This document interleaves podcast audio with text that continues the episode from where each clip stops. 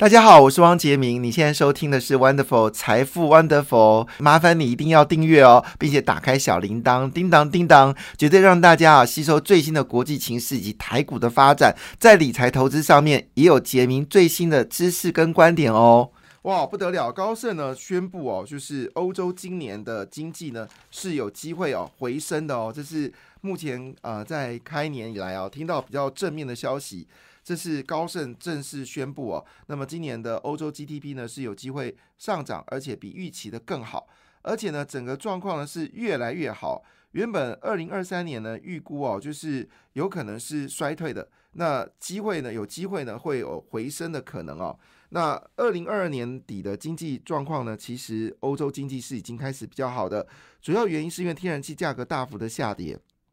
同时间呢，中国已经比预期更早放弃新冠清零。那我们知道，欧洲其实跟中国的经贸关系是非常密切的哈。所以原本预估呢，就是二零二三年第一季呢是有机会哦，这个可能会从原本的衰退呢变成是成长零点一个百分点，非常的了不起啊。那整个通货膨胀的速度呢，在二零二三年呢，好，这个欧洲通膨呢，从原本的十个百分点哦，会降到三点二五个百分点，甚至更低。那欧洲的利率呢，有机会升到三点二五个百分点，这也是近三十年来啊，近二十年来最高的一个利率。那么十月份出炉的数据显示啊，以法国而言呢，去年十月的工厂生产比呢，比前一个月呢，一口气大幅的增长了二两个百分点哦，月增两个百分点。几乎所有制造业领域全部都看到回升，那当然主要原因是因为欧洲已经把整个能源价格上涨的这个经济吸吸收力呢，已经啊啊吸收的非常好，也说它的冲击部分呢已经降到最低。那至于德国，德国十一月份的工业生产数据呢，月增也是高达了，呃也是上月增也是零点二个百分点。呃，法国不要强，法国是月增两个百分点，德国是月增零点二个百分点。但不论怎么样，这都是好数好数字。那同时间呢，也公布了意大利、法国、西班牙的失业率呢，也全都下滑。那么以德国现在失业率呢，大概是百分之五啊。好，德国失业率还百分之五，美国失业率只有三点五个百分点。那么据了解呢，英国基本上还会持续升息哦。所以呃，下个月好二月份呢，呃，美国可能升息一码，但是呢，英国还要持续升息到两码，一直要控制好整个欧元哈。那以目前为止呢，整个劳动市场的的力道呢，还是非常的强劲哦，所以呢，可以使得欧洲央行呢有能力来抵抗哦通货膨胀。好，这是我们看到最近最好的消息，是欧洲的经济成长有可能往上走高。那另外一部分呢，就是有关中国的经济哦，那么有更多的这个呃，就是评论者呢认为，中国的今年经济呢是有机会比五点五更高，甚至有机会到五点八个百分点了。那当然，我们就要持续来看下去。中国真的有办法能够得到五点八个百分点呢？当然，其实这几天的台台股半导体部分反映的就是中国可能不会再砸一兆元好来扶植中国的这个半导体。以去以去年而言呢，中国的负赤字高达我们台湾不是赚钱，我们台湾的盈余哦，我们盈余了四千九百多亿元嘛，哈。中国呢是呃赤字高达七兆人民币一年哦，他们现在累计的债务已经到六十兆元哈，所以再加这七兆元呢，好就变六十七兆元哈，全部要举债。那么今年预估呢，中国的赤字呢会高达十兆元，好要更多，十兆元就是四百五十兆新台币，四百五十兆新台币，四百五十兆新台币哦。那台湾一年的 G T P G T P 也不过二十兆。所以呢，十兆元相当于中国 GDP 的三分之一，非常可怕，非常可怕。但是这个情况下呢，使得中国北京必须思考一个问题：到底是要救半导体，还是要救中国经济？以目前看起来，在这么有限的资源里面，他们会选择的事情是救中国经济。好，所以会刺激民营企业，好，包括平台经济等等，能够有机会往上走高。所以最近包包括阿里巴巴跟腾讯的股价呢，已经。开始往上攻坚哦，但是说真的，今年中国经济可以成长五点六个百分点吗？我其实不能理解哦，因为他们真的没有钱哦。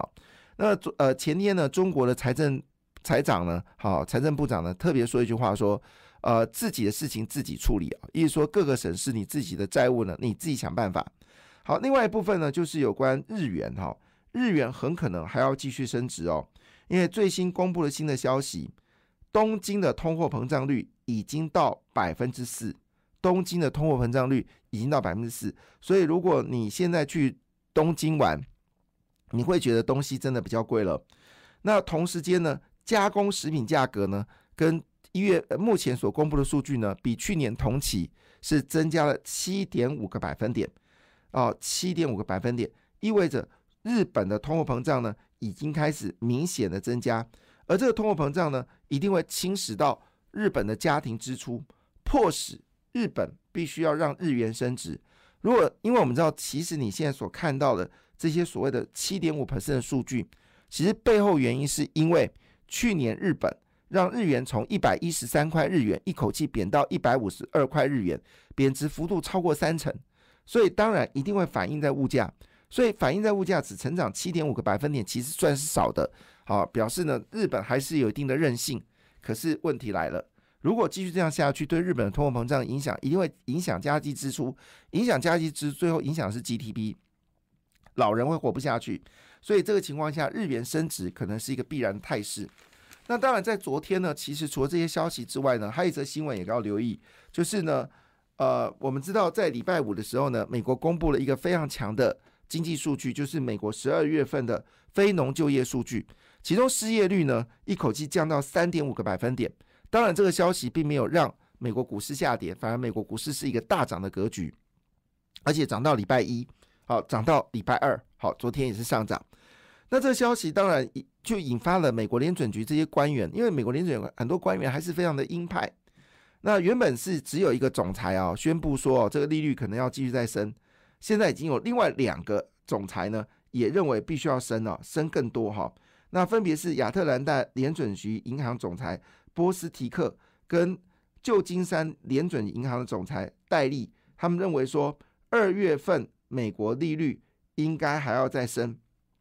要从原本的四点二五的区间升到五 percent 以上。好，那。这个事情会不会影响到二月份呢？其实这两天就会公布十二月份的消费物价指数了。那么在十一月的消费物价指数呢是七点一个百分点，比十月份的七点七有降下来，比六月份的九点一降了二个百分点。所以十二月份啊，就是这两天就要公布美国的这个 CPI。如果这 CPI 数据是持续下滑的话，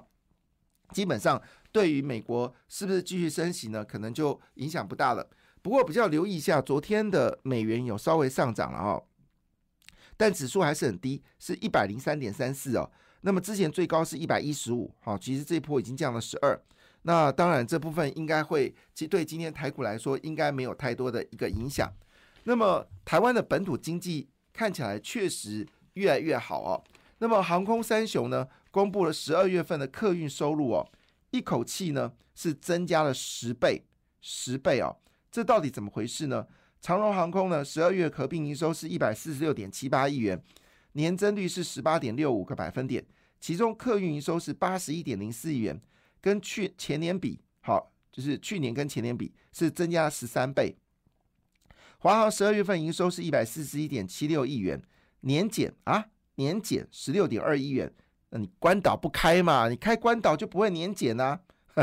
开玩笑的哈。好了，那客运收入呢是六十一点三六亿元，跟前年比呢是增加十倍。那么其中增加最多新宇航空，新宇航空年增率高达八点呃没有也没有没有没有最多了哈，最最最多的是长荣了哈，长荣是十三倍，那华航是十倍，那新宇航空是增加了九倍。好，但是如果以客运的部分来看的话，增加幅度呢是十六倍，好，增加十六倍，所以新宇航空呢，因为它的班次增加多，所以增加的幅度呢更加的惊人。另外一部分呢，就是有关这个桃竹苗购物中心呢，去年业绩大幅的增加，其中大家所知道，就是在这个高铁旁边的啊，高铁桃园站的旁边的华泰名城，去年的营收呢，一口气破百亿元，哇！不止呃，因为桃园的桃园最近这几年一一一路大量的这个呃电子业嘛，所以桃园的所得也在大幅的增加，而且重点事情，他们都在交通非常便利的地方哦来做这个商城，那不是只有这个华泰的营业额超过百亿哦，包括大江台茂巨城，就是我们新竹的巨城哦，哇，也是业绩是恢复到疫情前的水准哦，疫情前的水准。那华泰名城他们总经理叫做梁树凡哦，他说呢，其实华泰业绩呢是在下半年急起直追，最后呢以超标来封关哦。那么二零二三年来看的话呢，基本上就要冲农历这个档期哦。那农历档期呢，好，他已经预告了哈，两百八十五个品牌呢下杀两折起啊，两折起哦。所以过年的时候要天天挂华华泰哦，两折起。非常的杀哈，那另外就是呃，位于新竹的啊，因为新竹也是另外一个有钱人的聚落嘛哈。那其中最著名就远东巨城哦，Big City。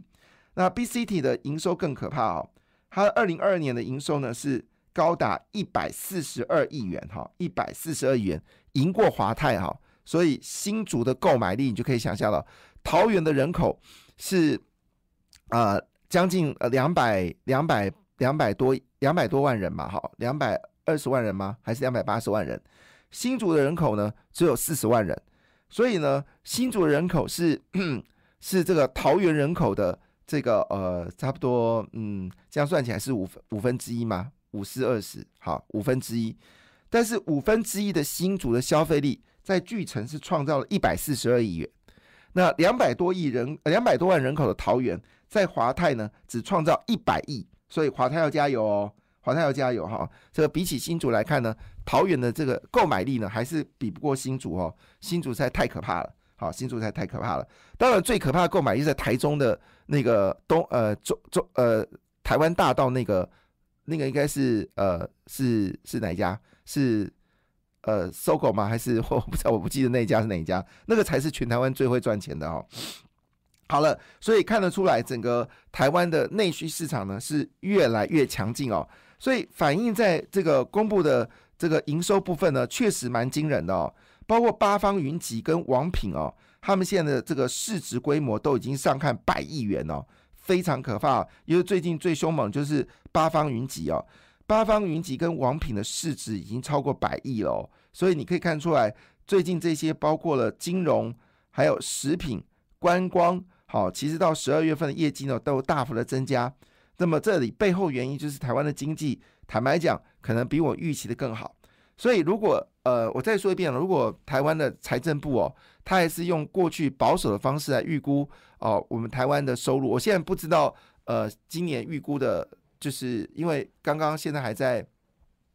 还在立法院进入所谓的审查嘛，所以我不是很清楚到底今年呃财政部预估二零二三年哈整个税务的盈的利润是多少？如果还是用去年那种保守的心态来看的话，今年大概又要再赚个五，又要多多收五千多亿了哈。那明年是不是还要再发钱呢？这个是永远发不完哈。好了，所以以换这个角度来说，我觉得政府应该思考问题啊。调高一下吧，哈，调高今年的所得。虽然大家都认为今年台湾的 GDP 不太好，可是我现在所看到的所有数据告诉我一件事：台湾今年内需经济会好到一个爆，特别是金融业。金融业去年只赚三千多亿哦，主要是因为在寿险亏了两千多亿嘛，所以。换个角度，今年没有呃产产险啊，就是我们说在产险亏了两千多亿，但今年没有产险亏两千多亿啊，所以金融业今年大概估计保守估计赚个五五千亿六千亿是一件很合理的数字，所以最近金融股在跌哦，真的很可惜哦，这个金融股。今年一定会非常好，所以呢，多买一些金融股啦，是可以可以接受的范围啊。所以内需市场表现的非常好，就显示了台湾的国内的状况呢是不错的哈。那我们来看哦，整个营收步步强的部分呢，其实大部分都是跟内需有关了。这是因为公布了就是我们说的 十二月份的业绩哦。那么整个步步高升部分呢，有包括长荣航空、中租、远东银行、台湾高铁。台玻，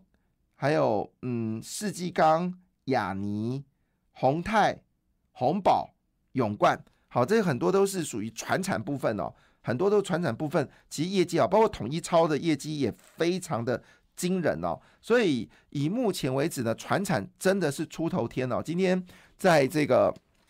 呃，上市柜十二月份营收的专刊《工商时报》里面的标题就讲得清楚。好，船产出头天哦，特别是指台泥跟中珠营收在登高。那我们来看哦，营收增加最多的是汉唐，汉唐是这个半导体设备业哈。那么十二月份的年增率呢是高达两倍，好，第四季的季增率呢是高达一点四倍，创意呢是一点零四倍，润泰新是六十一 percent，元金是四十四个百分点，那么呃利端就是这个工业电脑是三四十六点二五百分点，提供大家做参考。感谢你的收听，也祝福你投资顺利，荷包一定要给它满满哦。请订阅杰明的 Podcast 跟 YouTube 频道财富 Wonderful，感谢谢谢 Lola。